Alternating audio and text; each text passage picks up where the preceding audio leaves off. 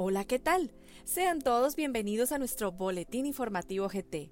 Yo soy Paula Neira y nos encanta que nos acompañen en este recorrido por las noticias más relevantes de Colombia y del mundo, para que usted y su empresa estén siempre al día con GT. Hoy nuestras noticias son tributarias. Congreso de Colombia expide decreto con ocasión de la realización de la Copa América Femenina 2022 se establecen los siguientes beneficios tributarios. Los impuestos sobre la renta y complementario de ganancias ocasionales sobre las ventas IVA y el gravamen a los movimientos financieros GMF no serán impuestos a la Confederación Sudamericana de Fútbol, en adelante Conmebol, y o a las subsidiarias de la Conmebol, a la delegación de la Conmebol, equipos, funcionarios de juego, asociaciones miembros, asociaciones de miembros participantes y a miembros, confederaciones invitadas, personal y empleados de estas partes, con excepción de los jugadores. Hacienda expide decreto por el cual se reglamentan los artículos 70 y 73 del Estatuto Tributario. Hacienda expide decreto por el cual se reglamentan los artículos 70.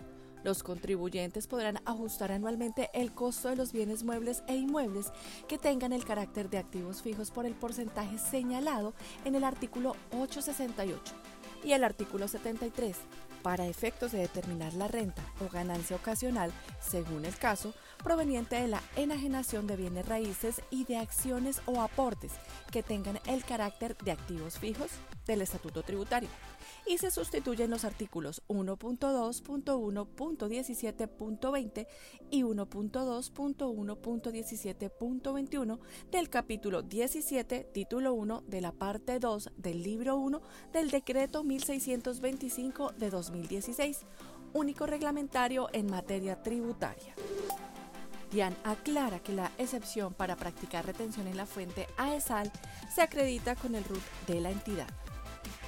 La interpretación oficial establece que la forma como se acredita la excepción de la retención en la fuente es con la exhibición del RUT y que es responsabilidad del beneficiario del pago tener esta información actualizada. En concordancia además con lo dispuesto en los artículos 555-2 y 658-3 del Estatuto Tributario. En este punto se precisa que no se puede hablar de un término mínimo de actualización del RUT, 30 días como lo sugiere el peticionario, sino que la actualización de este registro se dará cuando cambie alguno de los datos contenidos en el mismo. Tian señala que no existe base grabable especial para ingresos de contratos con cláusula AIU en el régimen simple de tributación. Dian opina que no se encuentra establecida una base especial para aquellos ingresos derivados de contratos en los cuales se haya pactado una cláusula de administración, imprevistos y utilidad AIU. Por esta razón, los contribuyentes deben liquidar el anticipo en los recibos electrónicos del simple sobre los ingresos brutos y conforme a las reglas antes mencionadas. Hasta aquí nuestro boletín informativo. Para saber más sobre estas y otras noticias, los invitamos a visitar nuestra página web www.grandthornton.com.co en la sección Boletines o búsquenos en su plataforma favorita. Nos encuentra como Al Día con GT.